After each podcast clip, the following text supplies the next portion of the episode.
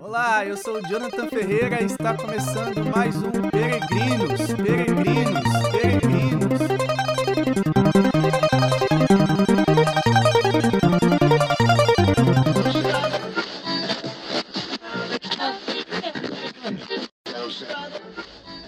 Bem-vindo a você que acompanha o podcast já há um tempo e você que está fazendo a sua primeira experiência com esse podcast. O nosso objetivo aqui é tratar sobre ascética e mística. Eu sou Jonathan Ferreira.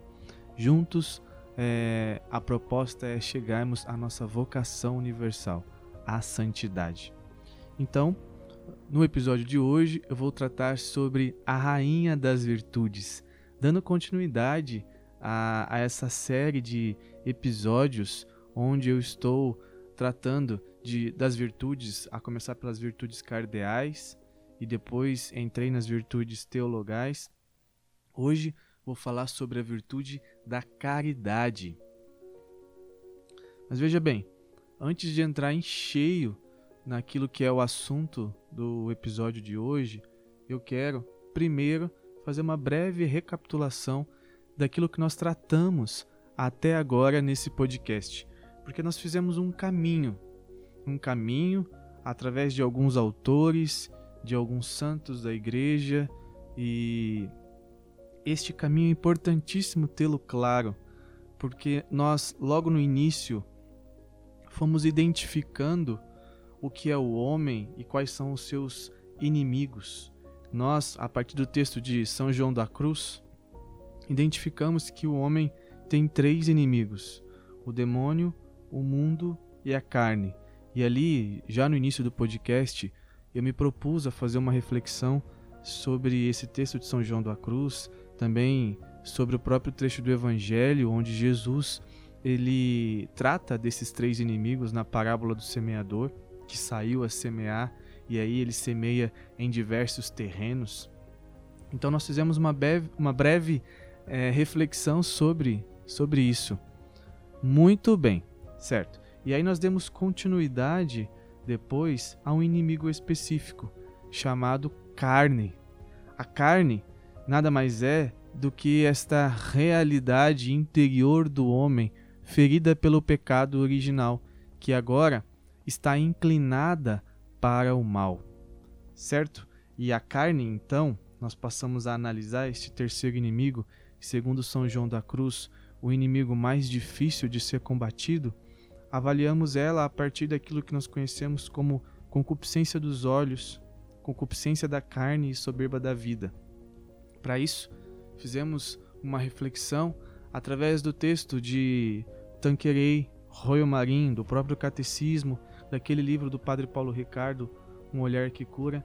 E, e, enfim, fomos então trabalhando sobre essas três realidades que nós encontramos neste inimigo chamado carne.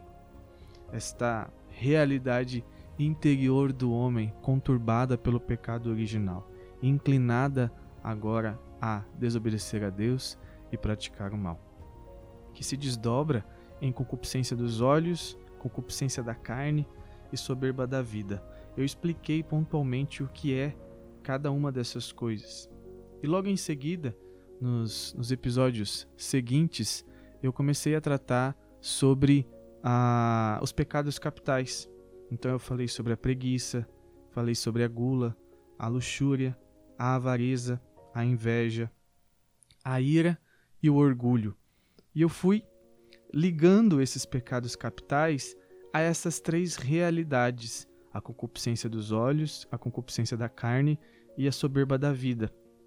Nós fomos entendendo a fundo como é o interior do homem agora, que sofre as consequências do pecado original. Este homem que carrega consigo essas sete inclinações que nós podemos dizer e chamar de pecados capitais. Em si, não são ainda pecados. Por exemplo, a preguiça. Embora ser preguiçoso ou ter preguiça em determinada situação possa vir a ser um pecado, quando eu estou falando de pecados capitais, eu ainda estou tratando da, de uma certa inclinação, de uma certa tendência que existe que vai se tornar futuramente um pecado. É como que eu estou falando de, de onde brota uh, os pecados. Então, a preguiça, a gula, a luxúria, a avareza, a inveja, a ira, o orgulho são desses, são dessas realidades que surgem tantos outros pecados. Por isso que são pecados capitais, e que capital é, remete do latim cabeça. Então eles são cabeça de outros pecados. São os outros pecados que acontecem são como que ramificações desses, que antes de serem pecados são inclinações e se concretizam em pecado. E aí nós fizemos uma, uma, uma boa reflexão sobre, sobre isso, inclusive eu dei até algumas dicas sobre como nós devemos combater essa, essas inclinações para vencer cada uma delas. Depois, no, no episódio seguinte, eu tratei sobre o homem fora do jardim. O que acontece com esse homem quando ele peca? Peca, seja de maneira leve, seja de maneira grave. Nós tratamos um pouco sobre aquilo que é o pecado em si e o que ele causa na alma do pecador essa inimizade que o homem pode se encontrar quando peca gravemente, o que ele vem a perder. E, inclusive, eu coloquei ali alguns critérios para se considerar se algo é pecado leve ou pecado grave. Por isso que é muito importante é, entender sobre, sobre esse assunto. Por, em especial sobre o pecado grave, porque é sempre uma cisão do nosso relacionamento para com Deus. Aquele que está em pecado grave está na inimizade para com Deus. Aquele que está em pecado grave, ele tem como consequência, segundo aquilo que a doutrina da igreja ensina, tem como consequência eterna o próprio inferno. Então, depende a sua salvação entender sobre isso, para que você então assuma a mensagem do evangelho e saia da condição de pecado grave. Para tratar também, dar continuidade sobre esse assunto, eu entrei é, no, naquilo que é o sacramento da confissão ou penitência. Então eu fui explicando sobre o que é o sacramento da confissão, até porque nós fizemos um longo caminho aí, desde o primeiro episódio, comecei a tratar sobre os inimigos da alma, e aí entrei na carne, o terceiro inimigo e o mais difícil de ser combatido, falei da concupiscência, da soberba, dos pecados capitais, da consequência do que é um pecado. Então a gente precisava resolver isso. E para resolver, então, o próprio Cristo nos deixou o sacramento da confissão. Então, eu me propus a explicar um pouco sobre esse sacramento, sobre o seu benefício para a alma daquele que o tem, que, que o busca. E aí eu já entrei com sacra... nesse assunto do, do sacramento da penitência ou confissão, eu entrei já em um, em um outro assunto, que é a graça santificante e todo o mais que a envolve. Nós chamamos de organismo sobrenatural, porque uma pessoa que está em estado de graça, ou seja, não está em pecado mortal, não cometeu um pecado grave. Esta pessoa, ela tem em sua alma o que nós chamamos de graça santificante. E com a graça santificante, ela tem todas as demais virtudes infusas, os dons infusos, e mais ainda, esta pessoa tem a própria presença da Trindade em sua alma, que nós chamamos de inabitação trinitária.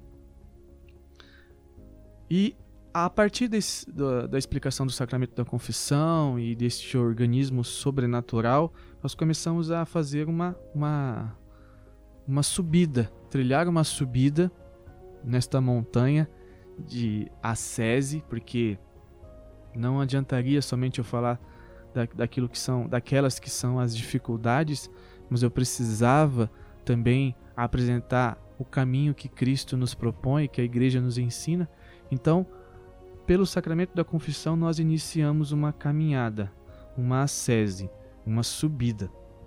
Entendemos bem o que é o organismo sobrenatural e logo em seguida eu comecei a tratar um pouco sobre oração. Eu falei um pouco sobre o ato de fé, é, como nós devemos procurar comungar, participar da missa, adorar e praticar o ato de fé. Então é, é muito importante. Se não me engano, esse episódio, se não é, é talvez eu não lembre literalmente, mas é nesse sentido que eu vou dizer. O, o título do episódio é O que se deve fazer após a confissão, algo desse tipo. O título do episódio. E, é, e aí eu vou explicando qual é o passo que a gente precisa ter logo após a confissão. Nada mais é do que o ato de fé, participar bem da missa, reconhecer que Jesus está ali na Eucaristia, comungar em estado de graça e praticar esse ato de fé. Falei um pouco também sobre a meditação e dei uma pincelada, uma breve introdução sobre esse grau de, de oração quando no episódio que se chama Não Só de Pão Vive o Homem, eu falei sobre a meditação da palavra especificamente. E ali eu fui explicando pontualmente é, os passos para a oração de meditação. Uma oração fundamental para o nosso progresso espiritual. É indispensável a oração de meditação para o nosso progresso espiritual. Tendo feito esse caminho, tendo, tendo dado esse pontapé inicial, aí sim eu comecei a tratar sobre as virtudes, porque a busca pelas virtudes é algo próprio daquele que procura progredir espiritualmente. E nós vemos na, na vida dos santos essa busca incessante pela virtude, virtude da castidade, virtude da paciência, virtude da fortaleza, virtude da, da fé, da esperança, da caridade. Nós vemos virtudes heróicas sendo praticadas por esses homens que nós os conhecemos como santos e eles de fato são santos. Eu comecei a tratar sobre as virtudes. E por que, que eu comecei a tratar sobre as virtudes somente quando tendo feito todo esse percurso? Porque eu estava querendo apresentar e quero ainda apresentar as virtudes infusas, não as virtudes naturais que os próprios gregos já conheciam e, e também contribuíram para um bom entendimento da igreja a respeito das virtudes. Então eu não estava querendo apresentar uma virtude natural, uma virtude humana. Eu queria apresentar a virtude infusa ou sobrenatural, que é aquela virtude que vem com o organismo sobrenatural na alma do homem justo, do homem que está em estado de graça. Veja bem, a virtude infusa, ela só está no coração daquele que se encontra em estado de graça. E aí eu tive que fazer todo esse percurso, falar sobre a confissão, falar sobre o estado de graça, falar sobre o organismo sobrenatural, para aí sim entrar no assunto das virtudes. E então começar a explicar sobre o que é a virtude, quais são as virtudes que nós devemos buscar, qual é a ordem que eu devo buscar é, dentre as virtudes que existem, qual primeiro eu devo buscar? Enfim, comecei a tratar então sobre as virtudes cardeais, explicando que dessas virtudes, ali nas cardeais se encontram todas as virtudes morais, mas existem quatro virtudes que nós chamamos de virtudes cardeais, dentre essas que conhecemos como morais, e dessas quatro virtudes cardeais se desdobram tantas outras virtudes. Então, são essas quatro virtudes que, no quesito é, virtude moral, nós devemos buscar. As quatro virtudes, então, é, são a prudência, a justiça, a fortaleza e a temperança. E existe uma ordem aí onde eu devo me dedicar mais de início para que eu consiga progredir da melhor forma possível nas virtudes. Então eu preciso me, eu preciso me dedicar bem na virtude da temperança logo de início, e depois na virtude da fortaleza, porque isso vai de imediato moderar as minhas paixões, a paixão do concupiscível e a paixão do irascível. E depois eu preciso me esforçar para praticar a justiça de maneira é, mais, mais acentuada. E aí sim, a da prudência, que, embora seja a virtude que articula todas as outras, é como o volante do carro, mas uma pessoa que está voltada ainda para suas paixões, seja concupiscível, seja irascível, pouco ela consegue ser prudente. Por isso que é necessário começar pela temperança, pela é, fortaleza e aí depois a justiça e chegar na prudência. E assim, quando chegar na prudência, conseguir de fato fazer o exercício é, da razão prática para orientar a sua vida a partir das verdades sobrenaturais, das verdades de fé que nós contemplamos, seja na Sagrada Escritura, seja na, na doutrina da igreja, no magistério, enfim. Esse vai ser o trabalho da prudência. Eu falei também sobre algumas virtudes anexas que é, que vão surgindo a partir na, na medida em que eu pratico essas quatro virtudes cardeais que estão dentro do grupo das virtudes morais, vão surgindo outras virtudes. Por exemplo, da virtude da temperança surge a castidade. Da virtude da temperança também surge a humildade.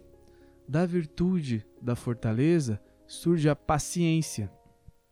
Da virtude é, da justiça surge a obediência, surge a virtude da religião. Da virtude da prudência surge também o conselho, não enquanto dom, mas enquanto virtude.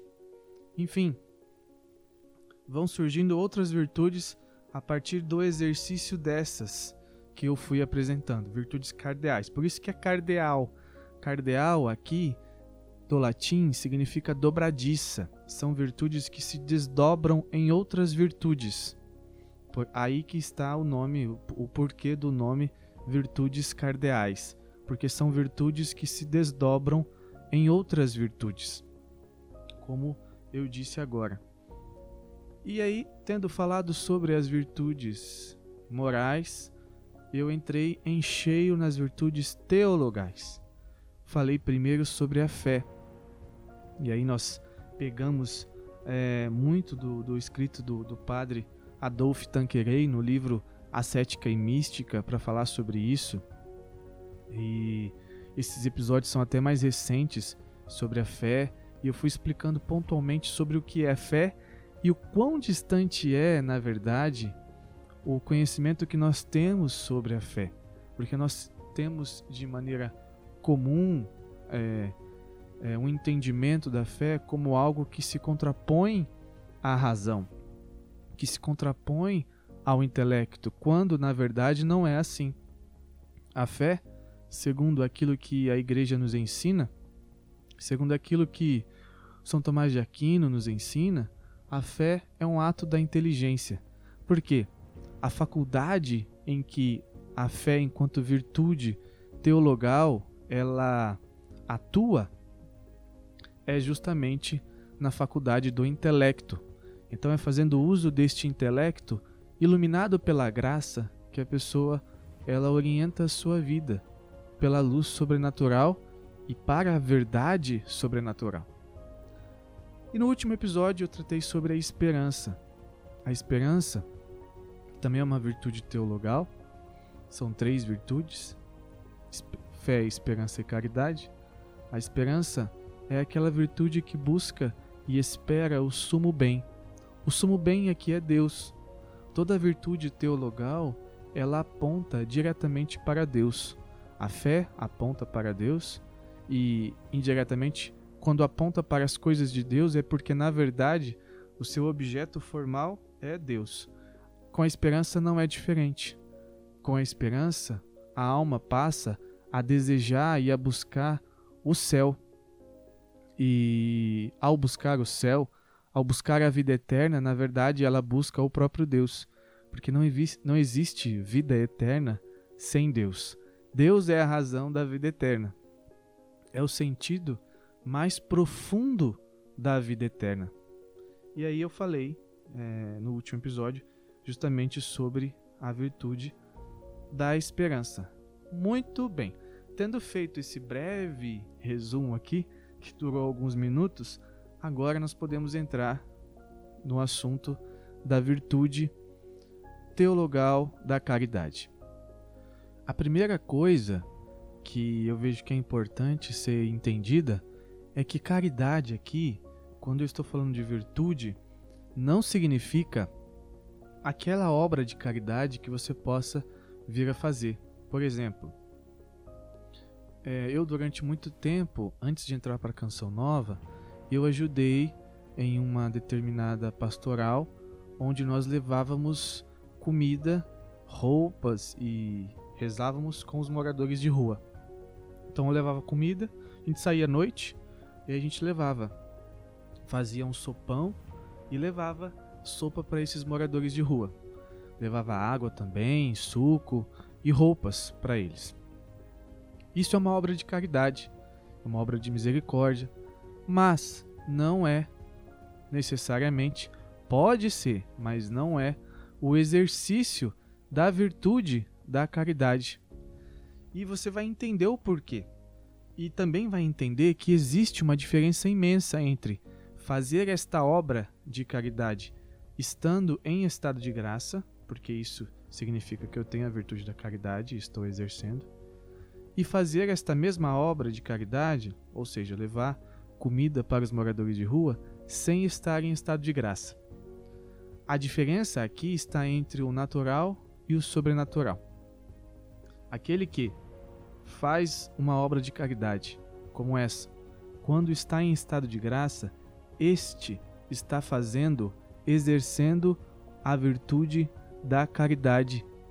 E por isso, o seu ato, ele é inteiro sobrenatural. E o mérito desse ato que se funda no próprio Deus é muito maior do que aquele outro que faz o mesmo serviço, mas não está em estado de graça, porque na sua alma não habita ali a graça santificante e a virtude da caridade. E quando ele faz este ato, não estando em estado de graça, o mérito é bem diminuto em relação ao outro que está em estado de graça.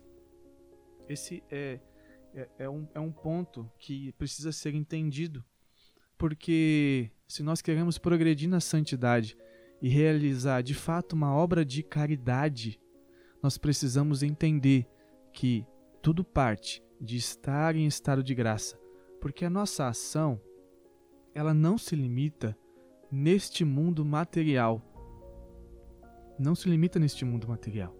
Uma pessoa que produz uma obra de caridade, que faz uma obra de caridade, estando de fato com a virtude da caridade em sua alma, com a graça santificante, com o organismo sobrenatural, esta pessoa, ela produz um ato sobrenatural que afeta não somente aquele a quem ela dá aquele prato de comida, mas toda a igreja, todo o corpo é beneficiado com aquela atitude espiritual. E quando uma não está em estado de graça e faz a mesma ação, esta não consegue afetar com a mesma qualidade todo o corpo. Bom, continuando aqui na explicação sobre a caridade, vamos entrar então naquilo que é a sua definição. Essa definição, que está de acordo com o catecismo, eu tirei do livro Ser ou Não Ser Santo, Eis a Questão, do padre Antônio Royo Marim ele diz o seguinte: a gente vai destacar aqui alguns pontos dessa definição. A caridade é uma virtude teologal única, infundida por Deus na vontade, pela qual o justo ama a Deus por si mesmo, com amor de amizade, sobre todas as coisas, e a si mesmo e ao próximo por amor a Deus. Muito bem, essa é a definição. É, e aqui eu quero destacar alguns pontos. Aliás, antes de eu entrar em algumas observações sobre a definição, eu primeiro quero explicar duas coisinhas que eu já falei em outros episódios, mas vale a pena falar novamente. Quando se trata de hábito, a gente diz que a virtude ela é um hábito sobrenatural infundido por Deus. O hábito aqui na linguagem filosófica, é, não se trata de um hábito como aquele hábito de acordar sempre cedo ou hábito de comer determinadas coisas. Não, não se trata nesse sentido da palavra. Mas hábito se trata de uma qualidade. Uma qualidade sobrenatural infundida por Deus.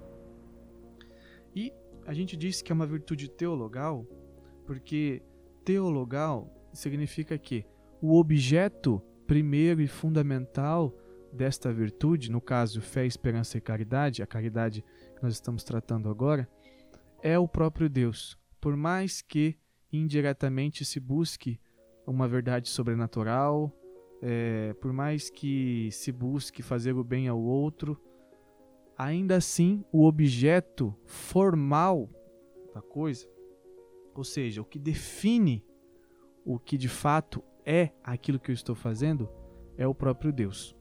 Ele é o sentido primeiro de eu amar o meu irmão, de eu fazer uma obra de caridade, de eu rezar o terço e de tantas outras coisas. Por isso que nós dizemos que existem as circunstâncias que são, de, de alguma maneira, objetos materiais. É a maneira ou meio através do qual eu faço algo para um objeto formal que define aquilo que eu estou fazendo, o sentido pelo qual eu estou fazendo. Este objeto formal é o próprio Deus. É o formal que define. Certo, agora vou voltar aqui na explicação sobre a caridade e a, a definição apresentada pelo padre Tanquerei. Tanquerei não, perdão, Royal Marim. A caridade é uma virtude teologal única, ele começa dizendo. E esse única aqui é justamente essa explicação que eu dei sobre a diferença entre o objeto material e o objeto formal. A caridade é única porque, embora eu tenha no meu dia a dia diversas formas de exercer essa caridade, como eu disse, seja rezando, participando bem de uma missa, seja amando meu irmão, perdoando é, e fazendo tantas outras coisas. Então eu tenho várias circunstâncias onde eu exerço esta caridade. Ela é única porque o objeto formal é um só. Então por isso que ela é única. Eu faço todas as coisas por amor a Deus. Inclusive quando eu amo o próximo, é por amor a Deus. Por isso que ela é única. E ele continua na definição: infundida por Deus. Infundida por Deus significa o seguinte, eu já expliquei isso em outros episódios. É Deus quem coloca a virtude na alma daquela pessoa que está em estado de graça. Então a pessoa, ela ou porque foi batizada naquele momento, ou porque não estava em estado de graça e se confessou, quando ela está em estado de graça, Deus envia a sua graça santificante, com a graça santificante envia também as virtudes infusas e envia os dons infusos. Deus coloca no interior da alma a sua a, a virtude em si. Por isso que ela é infundida por Deus e o homem não alcançaria esta virtude por suas próprias forças. O homem não seria capaz de fazer algo tão sublime como a caridade se não fosse o próprio Deus a ali conferir essa, essa qualidade. E o padre é, Royo Marim, ele continua aqui na sua definição sobre é, a virtude da caridade, dizendo o seguinte: olha, ela é infundida por Deus na vontade. O que significa isso aqui? Vontade é a faculdade da alma em que a virtude ela é colocada para que ela incline então esta faculdade a fazer o que corresponde à sua definição. Veja, vontade é eu já expliquei isso no último episódio, mas é bom retomar essa explicação. Vontade não significa, quando nós falamos de faculdade da alma, não significa que é o mesmo que desejo. Hoje, na sociedade que nós vivemos, nós temos um entendimento de vontade que é o mesmo de desejo. Então, eu estou com vontade de comer pudim. Eu estou com vontade de assistir um filme. É o mesmo de eu dizer, eu estou com desejo de comer pudim. Eu estou com desejo de assistir um filme. Mas neste ponto aqui, nesta, nesta colocação, nesta definição de, de que está sendo apresentada, não é neste sentido. É no sentido filosófico da coisa, vontade enquanto virtude, é, enquanto, perdão, enquanto faculdade da alma, que significa apetite racional para o bem. Vontade é isso, é um apetite racional para o bem. Existe um apetite racional para o bem. Isto é uma faculdade que existe na alma. E esta faculdade, ela recebe a virtude da caridade. E ela é inclinada, então, pela virtude da caridade. Isso também acontece com a esperança. No último episódio que eu tratei sobre a esperança, eu disse que para São Tomás de Aquino, a virtude da esperança, ela também reside na faculdade da vontade, onde, pela virtude da esperança, o homem é inclinado a buscar este sumo bem e a esperar este sumo bem que é o próprio Deus. Agora, pela virtude da caridade, o homem não só é inclinado a buscar o sumo bem, mas ele é inclinado a amá-lo, a configurar-se com ele, a ser um com ele, com este sumo bem que é o próprio Deus. Sendo assim, isso dispensa um amor sensível, ou seja, voltado para aquilo que tem um certo deleite sensível, prazer sensível, arrepio, choro, coisas do tipo.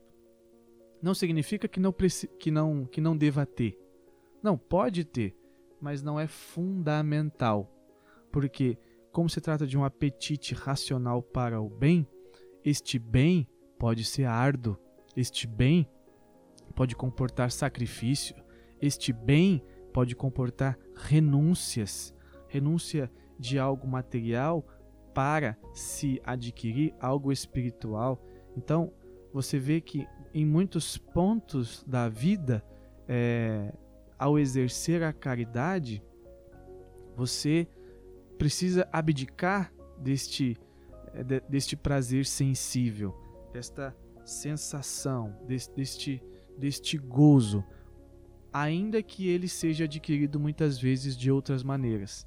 E mesmo quando não buscado, ainda assim possa ser é, obtido de alguma forma. Então, mas não, mas não se faz necessário. Não é a, a, a, o sentido da coisa. É algo que acontece de maneira indireta, consequência. Então, é, isso precisa ficar bem entendido.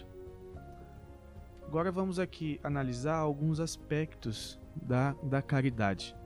E o primeiro aspecto que eu quero analisar é a caridade como amor de amizade nós dizemos o seguinte: que aquele que está em estado de graça está na amizade com Deus. Por que, que ele está na amizade com Deus? Porque no coração, ou melhor, na alma daquela pessoa, está a virtude da caridade. E a virtude da caridade confere uma amizade com Deus. Assim como quando a pessoa está em é, estado de pecado grave, ela está na inimizade com Deus, quando a pessoa está em estado de graça e ela tem a caridade em sua alma, então ela está na amizade com Deus. E esta amizade, ela confere uma verdadeira realidade de amigos entre um homem e Deus. Deus, ele quer se fazer amigo. Deus, ele nos propõe esta amizade. O próprio Jesus, ele, ele diz isso para os apóstolos, né? Já não vos chamo mais de servos, mas eu, eu vos chamo de, de amigos.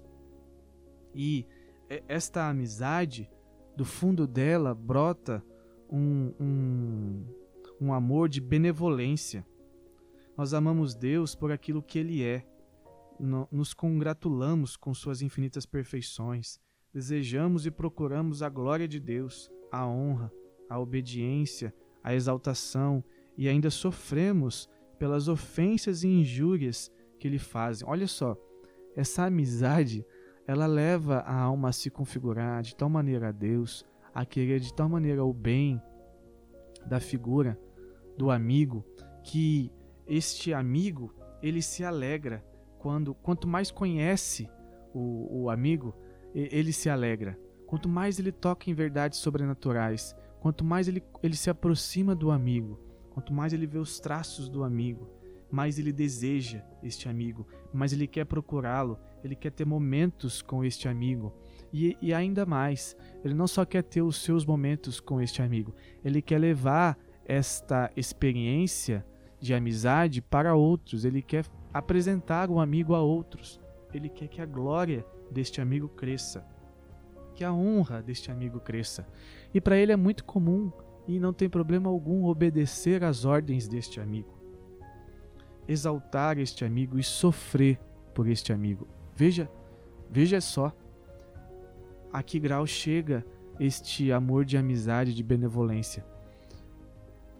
Não só uma configuração acontece, como também uma disposição em sofrer, em pagar o preço por essa amizade, pelo amigo, em sofrer injúrias, em sofrer calúnias, em, em sofrer privações por esse amigo, por amor ao amigo. A caridade, como se trata de uma relação também de amizade, então ela confere um amor mútuo. Não é só aquele que tem a virtude no coração, que tem todo esse movimento interior que eu, que eu fui descrevendo há pouco, mas também o próprio Deus, ele diz na Sagrada Escritura: Amo aqueles que me amam. Olha só que bonito. Isso ele diz lá em Provérbios é, 8,17. Amo aqueles que me amam. E ele diz mais. Jesus, é, no Evangelho de São João, diz o seguinte: Se alguém me ama, guardará a minha palavra meu Pai o amará. E nós viremos e faremos morada nele, e faremos nele a nossa morada. João 14, 23. Aqui está a promessa da inabitação trinitária, daquele que está em estado de graça, que tem a caridade enquanto virtude sobrenatural, teologal, em sua alma. Este tem a promessa do próprio Cristo, que ó, se vocês me amam, vocês vão guardar a minha palavra. Não só, meu Pai amará vocês e eu e o meu pai viremos e faremos morada em seu interior. Olha que, olha que beleza, que promessa e, e que relação mútua de amor já expressa na Sagrada Escritura. A verdadeira comunicação de bens com a caridade aprendemos a amar nessa terra para que um dia venhamos a amá-lo na eternidade. É isso. Isso resume bem a, a maneira como nós amamos o Senhor aqui nessa terra, porque as renúncias, as injúrias, os sofrimentos e tantas outras coisas que possam vir a surgir para aquele que está disposto a viver a caridade não são nada, não são nada comparado aos bens que um dia este mesmo irá provar por toda a eternidade. Mas como ele tem fé e esperança e o amor dele já é verdadeiro aqui nesta terra, nesta terra ele já é capaz de fazer escolhas eternas e de, de, de, e de pensar e de se comprometer, se colocar diante desse mundo material escolhendo o sobrenatural, por amor. Você começa a de fato a priorizar na sua vida aquilo que é, significa amar mais a Deus eu vou amar mais a Deus fazendo isso ou aquilo, usando isso ou aquilo. Eu vou amar mais a Deus tendo essa ou tal postura. Tudo se resume em amor. E isso se torna um treino, um treino, um treino, um treino, de tal maneira que um dia este que tanto treinou contemplará por toda a eternidade o motivo de tanto amor. E lá não será mais treino. Lá será a plenitude da caridade, a plenitude do amor, a perfeição divina, face a face.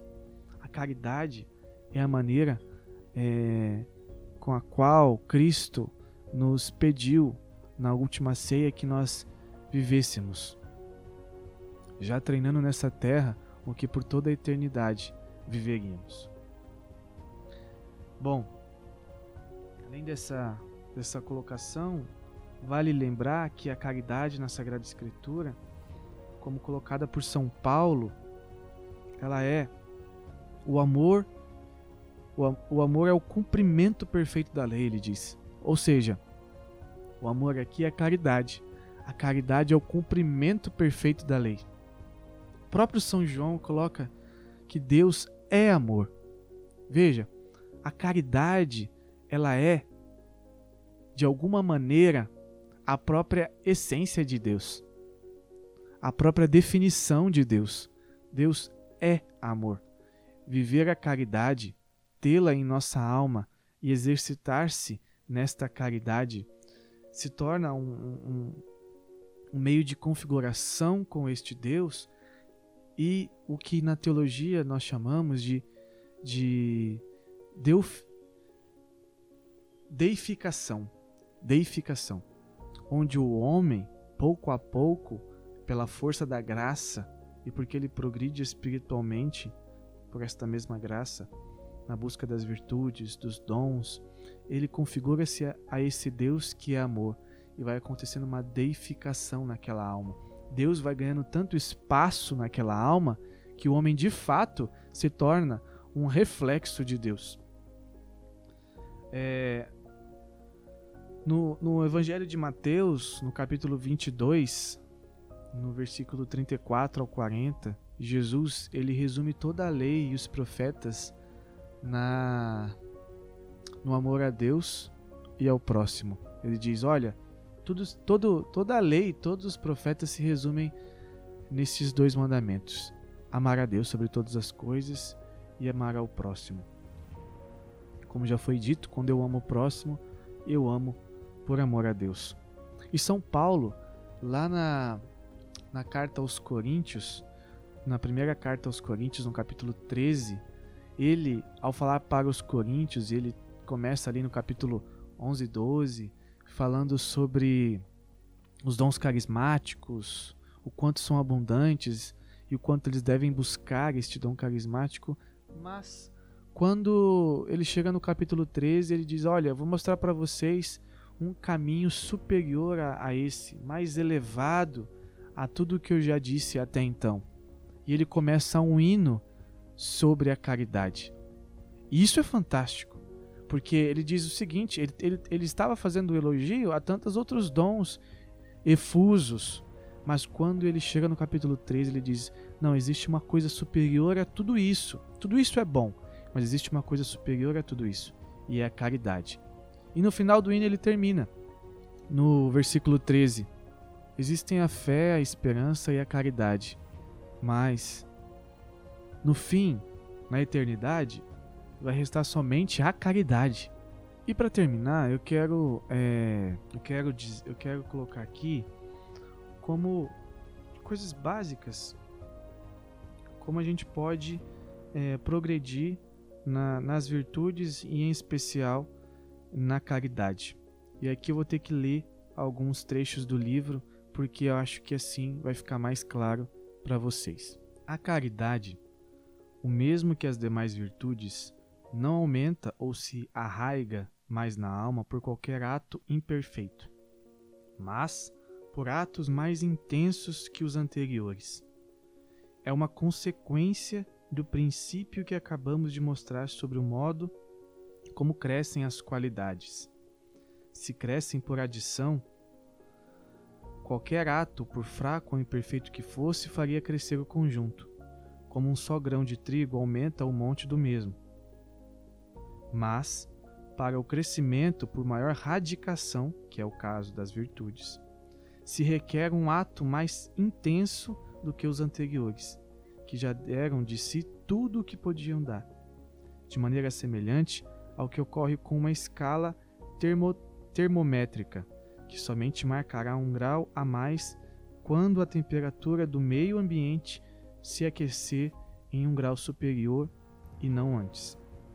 Esse princípio tem, um, tem, um, tem enorme importância prática, o crescimento da caridade e, por conseguinte, o da perfeição cristã, que é a santidade, no caso, que consiste precisamente na perfeição da caridade. Olha só, perfeição da caridade é sinônimo de perfeição cristã. E aí ele continua: é impossível a base única de atos tíbios ou imperfeitos. Se assim fosse, ao multiplicar muitos atos imperfeitos, alcançaríamos muito rapidamente a santidade dos maiores santos, o que é evidentemente falso. Só o amor de Deus, cada vez mais intenso, pode conduzir a alma até o cume da perfeição, de onde se deduzem claramente as seguintes consequências práticas. Vale mais um só ato intenso do que mil tíbios ou imperfeitos. Um justo perfeito agrada mais a Deus que muitos tíbios ou imperfeitos. A conversão de um pecador a uma perfeição agrada mais a Deus e lhe glorifica mais que a conversão de muitos pecadores a uma vida tíbia e imperfeita. Então, o que, que ele está dizendo aqui nesse parágrafo, o padre Antônio Royo Marim? Ele está dizendo o seguinte: que a caridade, como as demais virtudes, elas não crescem é, através de atos imperfeitos ou tíbios. Atos mais ou menos, assim, vou fazer isso, mas na verdade você poderia fazer muito mais, poderia se esforçar muito mais, pedir muito mais a graça de Deus para fazer determinadas coisas. Aí você faz só o mais ou menos, só o mínimo. Uma virtude como qualquer outra virtude, assim como a caridade, ela não cresce desta maneira. Ela cresce a partir de um ato de intensidade, de uma prática intensa, de uma busca é, em fazer o melhor diante daquela situação, diante daquela circunstância. E no caso da caridade, o melhor por amor a Deus. E se for ao próximo, o, o melhor porque amando o próximo, eu estarei amando a Deus. Isso não é não é um crescimento por adição, mas por radicação. Que imagine aí então uma árvore que para crescer e ficar frondosa e dar frutos, ela precisa ir fincando a sua raiz cada vez mais profunda na terra, no chão. Para aquela árvore ter sustentação, quanto maior ela for, mais ela precisa ter raiz. Assim são as virtudes. E, a, e o caminho de perfeição, a santidade. Para que cada vez mais a pessoa cresça e dê frutos de santidade, mais ela precisa ter essa radicação. Radicação aqui é de raiz, mais ela precisa ser enraizada na prática das virtudes, em especial a caridade. Porque a perfeição da caridade é sinônimo de perfeição cristã. E aí ele coloca três pontos: que mais vale um, um ato de intenso do que mil tíbios. Então vale, vale mais só um ato intenso do que mil atos tíbios, do que mil atos mais ou menos. Olha que interessante. Talvez na nossa vida toda, se a gente é, tivesse isso como é, parâmetro, nós progrediríamos muito mais do que imaginávamos ou podemos imaginar. É, um justo perfeito agrada mais a Deus que muitos tíbios ou imperfeitos. Isso aqui foi o que eu comecei explicando sobre a obra de caridade que nós podemos fazer uns para os outros. Quando a pessoa ela está em estado de graça, ela agrada muito mais a Deus do que aquele que não está em estado de graça. E, consequentemente, ela cresce na virtude da caridade e nas outras virtudes. E a conversão de um pecador é uma perfeição, olha só, não é uma conversãozinha, não, é uma conversão, é uma perfeição. Agrada mais a Deus, ele glorifica muito mais do que a conversão de muitos pecadores a uma vida tíbia, imperfeita, ou seja, uma vidinha mais ou menos. E para finalizar, tem um outro trecho aqui que eu também julgo necessário colocar, que é sobre o crescimento e o desenvolvimento da caridade e como podem distinguir-se em três etapas fundamentais. Olha só o que o autor ele coloca, mas na verdade ele só cita a Suma Teológica, é São Tomás de Aquino dizendo. São Tomás de Aquino ele explica a, a três, três fases que nós vivemos na, na, na prática da caridade enquanto virtude. Então ele diz assim: primeiramente, sua principal preocupação deve ser afastar-se do pecado e resistir aos atrativos que o conduzem para o que é contrário à caridade. E isso é próprio dos incipientes, que devem alimentar e estimular a caridade para que ela não se perca. Olha, então São Tomás de Aquino está dizendo que os incipientes aqui significam o mesmo que os principiantes, aqueles que estão começando. Esses devem alimentar e estimular a caridade para que ela não se perca. Esses precisam afastar-se do pecado e resistir aos atrativos que o conduzem para o que é contrário à caridade. Certo? Esse é o primeiro ponto. E aí São Tomás continua. Depois vem uma segunda preocupação. Ou seja, essa pessoa ela, ela, ela começa a exercitar-se desta maneira a resistir ao pecado, se afastar do pecado, resistir aos atrativos e a se alimentar e estimular a caridade, e ela passa para uma segunda fase, uma segunda preocupação, que leva o homem, principalmente, aí São Tomás continua, principalmente a progredir no bem. Tal preocupação é própria dos proficientes que visam, sobretudo, fortificar sua caridade, aumentando-a. Então aqui ele já está dizendo de uma segunda fase que a pessoa vive na no exercício da caridade. Essa segunda fase é o seguinte: a pessoa ela já de alguma maneira foi treinada na primeira e agora ela já não só resiste ao mal. Antes ela vivia em função de resistir ao mal, de se abster do mal, de não fazer o mal. E pouco a pouco alimentando-se de coisas boas, de verdades sobrenaturais. Agora, ela quer progredir no bem. Não é somente uma resistência, mas é um progresso no bem. Lembra que eu falei que o objeto da caridade é o próprio Deus e a caridade ela atua na virtude, na, na faculdade da vontade, que é o apetite racional para o bem e Deus é o sumo bem. Ou seja,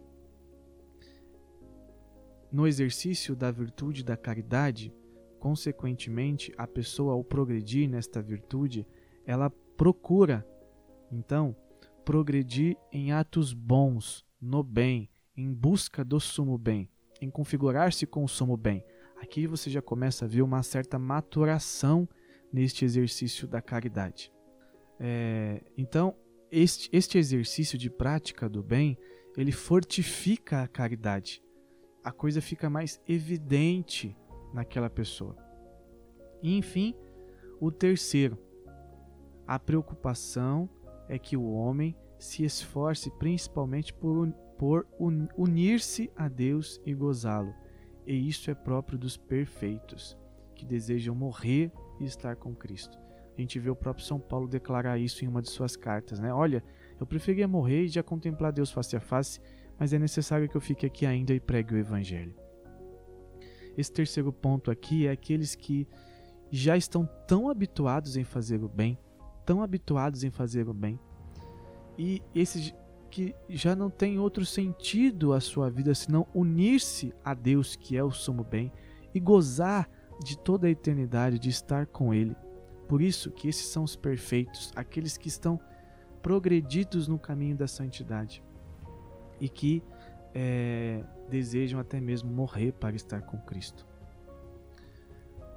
Agora é um ponto interessante, o autor continua aqui, agora já não é mais São Tomás de Aquino. Mas antes de eu entrar nesse ponto do autor, quero, quero fazer a seguinte pergunta: Em que ponto você está? Você está naquele primeiro, que é o tipo de pessoa que ainda precisa se afastar do pecado, que ainda precisa resistir aos atrativos que os conduzem às coisas contrárias à caridade, e você precisa ainda estimular e se alimentar de coisas que vão te ajudar a praticar caridade? Esse é o primeiro ponto.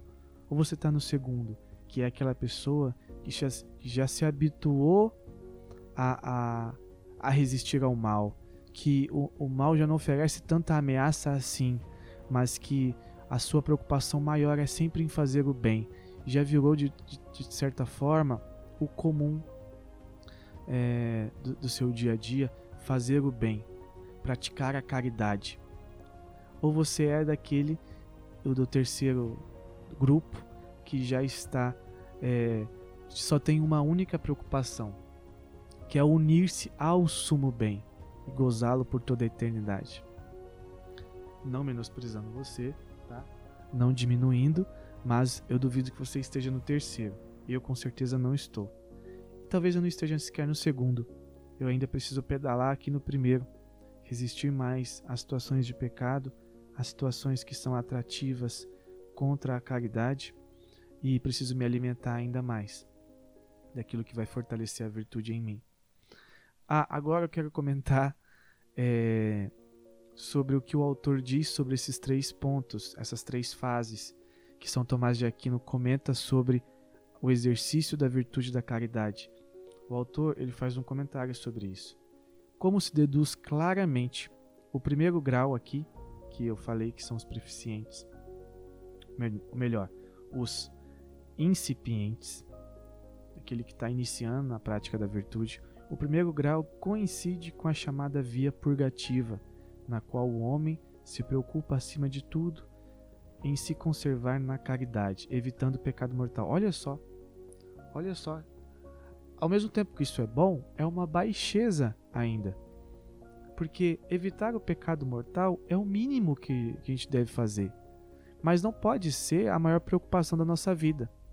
A maior preocupação da nossa vida precisa ser o maior mandamento amar a Deus sobre todas as coisas e o próximo como a si mesmo. É, continuando o que o autor diz. O segundo corresponde à via iluminativa, no qual o homem trata de se adiantar positivamente na virtude, evitando também o pecado venial. Olha, este homem, esse sim, já pode se ver nele algo que aponte para alguém comprometido com a santidade. Isso aqui é um comentário meu, tá bom? Porque esse homem ele já está na via iluminativa, ele já se desvencilhou dos pecados mortais e ele ele se adianta positivamente na virtude. Esse é um ponto também que eu gostaria de destacar nas virtudes. Quando você começa a praticar uma virtude, você tem duas fases. A primeira fase é um adiantamento negativo, ou seja, você começa a negar o que de mal você fazia, o que de errado você fazia. A virtude ela vai ela vai moderando, ela vai corrigindo os maus atos, os maus hábitos. Em um segundo momento, na prática da mesma virtude, você começa a se adiantar positivamente. É este homem aqui. Porque ele já, ele já corrigiu tanto aquilo que estava negativo em si, que agora ele começa a, é, com leveza, praticar o bem, buscar o bem. Continuando o que o autor coloca. E o terceiro se identifica com a via unitiva, no qual o homem se exercita no amor e união íntima com Deus, evitando inclusive as imperfeições voluntárias. É próprio dos grandes santos. Por isso que eu falei que, muito provavelmente, não menosprezando você, mas você não está no terceiro grupo. Eu com certeza não estou. E eu estou pedalando ainda no primeiro. E eu espero que você, tendo conhecimento sobre essas coisas, continue com seu bom propósito de santidade. Aqui, com este livro, Ser ou Não Ser Santo, Eis a Questão, e com este episódio, eu encerro o assunto sobre é, as virtudes, pelo menos por hora. Talvez a gente volte ainda a falar uma coisa ou outra, mas eu encerro porque com a caridade, a rainha das virtudes, eu vejo que eu fechei um ciclo de conteúdo, pelo menos dizendo sobre as virtudes, e agora eu, nós precisamos entrar em outro assunto para dar continuidade aos nossos estudos rumo à santidade, peregrinando para o céu. É isso aí. Muito obrigado. Peço que você reze por mim não deixe de compartilhar esse podcast. Um abraço. Deus abençoe. Valeu!